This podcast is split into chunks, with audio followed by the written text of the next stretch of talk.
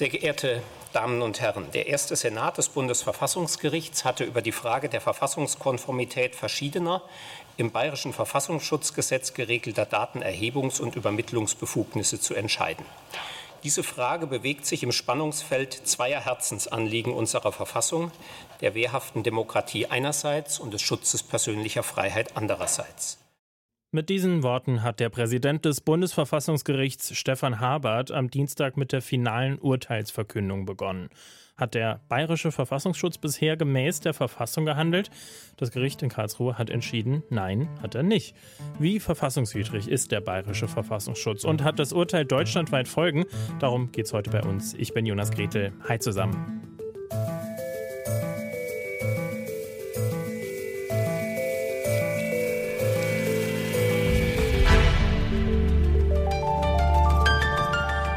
Zurück zum Thema.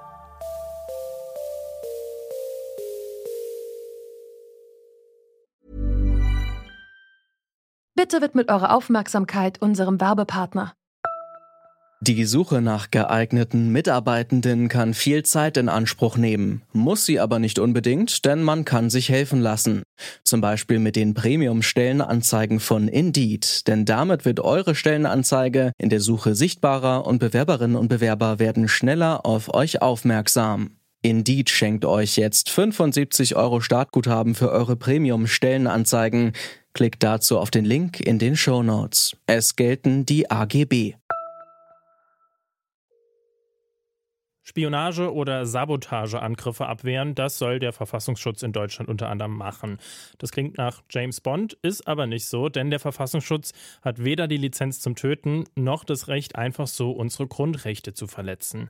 Im Jahr 2016 hat der bayerische Gesetzgeber das Verfassungsschutzgesetz ausgeweitet, mit der Absicht, einen besonders effektiven Verfassungsschutz zu leisten. Aus Sicht der Richterinnen und Richter des Bundesverfassungsgerichts sind diese Änderungen allerdings zu weit gegangen. Sie haben beschlossen, der bayerische Verfassungsschutz hat seine Befugnisse überschritten und Grundrechte verletzt. Das Urteil des Bundesverfassungsgerichts geht auf eine Verfassungsbeschwerde zurück, die von der Gesellschaft für Freiheitsrechte, kurz GFF, angestoßen wurde. Maria Scharlau ist die Pressesprecherin der GFF und sie hat den Prozess begleitet und sie hat mir mal erzählt, warum die GFF überhaupt den bayerischen Verfassungsschutz vor Gericht gebracht hat. Also unsere ähm, strategische Verfassungsbeschwerde gegen das Bayerische Verfassungsschutzgesetz hatte eben den Hintergrund, dass wir gesehen haben, ähm, mithilfe dieses Gesetzes kann der Bayerische Geheimdienst einfach wahnsinnig weit in die Grundrechte der Menschen eingreifen. Also um es mal konkret zu machen, äh, der Verfassungsschutz durfte mit kaum einer Schwelle, also sozusagen das Tor stand sehr weit offen, um zum Beispiel Wanzen oder Kameras in Wohnungen von Menschen zu äh, installieren ähm, aber auch Handys oder Computer dieser Menschen komplett auszulesen. Und man muss ja immer berücksichtigen, die Aufgabe des Verfassungsschutzes ist ja sozusagen langfristig gesellschaftliche Veränderungen zu beobachten und Gefahren für die Demokratie früh wahrzunehmen. Das sind nicht Menschen, die sich schon ähm, strafbar verhalten haben, rechtswidrig verhalten haben. Das heißt, es, man hat sozusagen den Verfassungsschutz mit in der Wohnung, womöglich einfach nur, und so war es ja bei unseren Klägern, wenn man Mitglied ist in einem linkeren Verein. Und da haben wir gesagt, das darf nicht sein. Deswegen haben wir in einem sehr weiten ähm, Schriftsatz eben sehr viele Befugnisse dieses Gesetzes angegriffen. Sie haben gerade Ihre Kläger schon angesprochen. Beschwerde können ja nur die Personen einlegen, die selbst gegenwärtig und unmittelbar an ihren eigenen Rechten betroffen sind. Wer ist denn also in diesem Prozess Beschwerdeführer gewesen? Wie ist das abgelaufen? Unsere drei Kläger sind alle Mitglieder im ähm, Verein der Verfolgten des Naziregimes, Bund der Antifaschisten. Das heißt, äh, dieser ähm, Verein wurde gerade in Bayern eben auch äh, regelmäßig im Verfassungsschutzbericht gelistet und unsere Kläger wussten aus den Unterlagen eines verstorbenen Vereinsmitglieds, dass der Verein eben auch von ähm, Vertrauenspersonen und verdeckten Ermittlern des Verfassungsschutzes unterwandert war, was ja ein riesiger Vertrauensbruch für so eine Vereinsarbeit ist. Das heißt, diese Kläger mussten ganz unmittelbar damit rechnen, dass sie überwacht werden und dass dadurch zum Beispiel auch ihre Freunde und Bekannte sehr vorsichtig sind mit der Kontaktaufnahme. Wenn man dann nochmal auf eine allgemeinere Ebene geht, wo genau haben denn die bayerischen Verfassungsschützer konkret ihre Befugnisse überschritten? Vielleicht haben Sie da auch ein Beispiel, mit dem Sie das Problem auch mal nicht Juristinnen und Juristen erklären können. Ja, sehr gerne. Also ähm, der Verfassungsschutz ist ja eben eigentlich dafür gar nicht zuständig, zum Beispiel Gefahren abzuwehren, sondern muss, er soll ja eben beobachten, wo, wo Gefahren drohen. Ähm, er dürfte aber zum Beispiel eben dieses Handy auslesen oder eine Kamera in der Wohnung installieren, auch schon machen, ohne dass er das zu einer Abwehr einer dringenden Gefahr machen musste. Also er konnte das einfach mal so auf gut Glück machen, ähm, lapidar ausgedrückt. Und da hat das Gericht jetzt gesagt, das geht nicht so weitgehende Eingriffe, die wirklich ja das Privatleben der Menschen direkt beeinflussen, müssen ähm, unter sehr engen Voraussetzungen nur stattfinden. Also das Gericht hat keine einzige Befugnis ähm, außer einer ganz gekippt und weggenommen. Es hat aber sozusagen den Anwendungsbereich sehr, sehr, sehr eng gemacht und damit ist ganz konkret einfach das Risiko gesunken, für unbescholtene Menschen vom Verfassungsschutz überwacht zu werden. Ein weiteres Beispiel dafür, was sich durch den Beschluss des Bundesverfassungsgerichts jetzt ändert, das hat mir Anna Leisner-Egensberger gegeben. Sie ist Professorin für öffentliches Recht an der Friedrich-Schiller-Universität Jena. Ein weiterer Punkt ist ähm, der Einsatz sogenannter V-Leute. V-Leute sind verdeckte Mitarbeiter, also entweder verdeckte Mitarbeiter des Verfassungsschutzes selbst oder Einsatz von Dritten, die eben als Vertrauensleute einer zu beobachtenden Person eingesetzt werden. Und da war bislang das Problem noch auf der Grundlage der geltenden Regelung in Bayern, ähm, dass das sehr allgemein formuliert ist, wann solche V-Leute eingesetzt werden dürfen, sehr vage.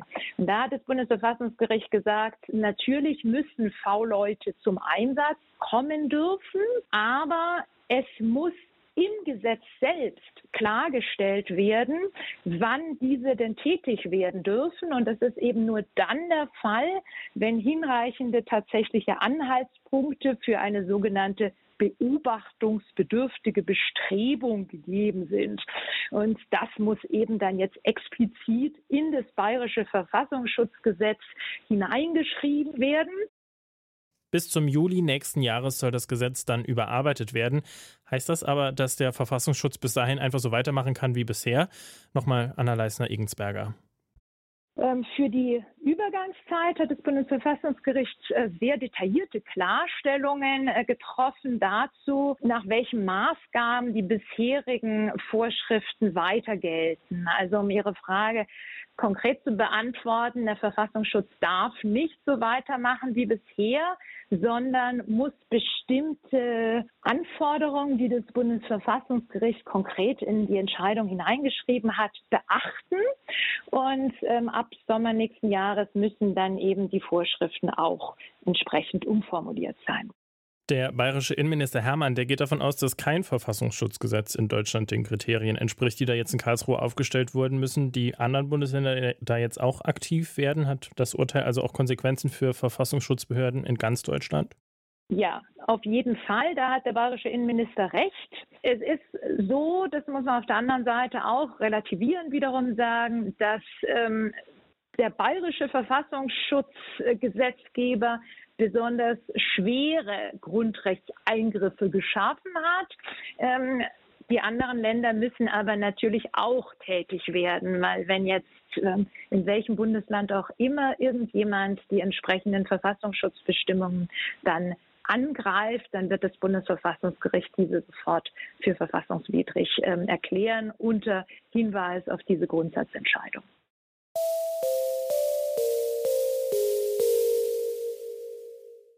Zwar betrifft das Urteil des Bundesverfassungsgerichts zunächst die bayerischen Verfassungsschützer, trotzdem müssen jetzt vermutlich auch andere Bundesländer nachziehen, denn es wurden jetzt erstmals Standards festgelegt für deutsche Geheimdienste, deren Arbeitsweise ja per se schwer zu kontrollieren ist.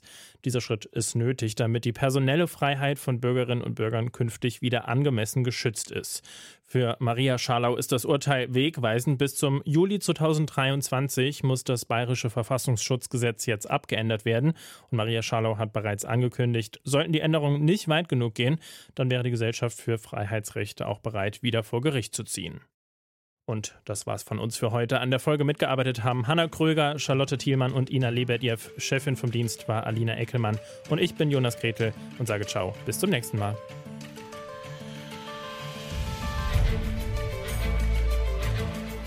Zurück zum Thema vom Podcast Radio Detektor FM.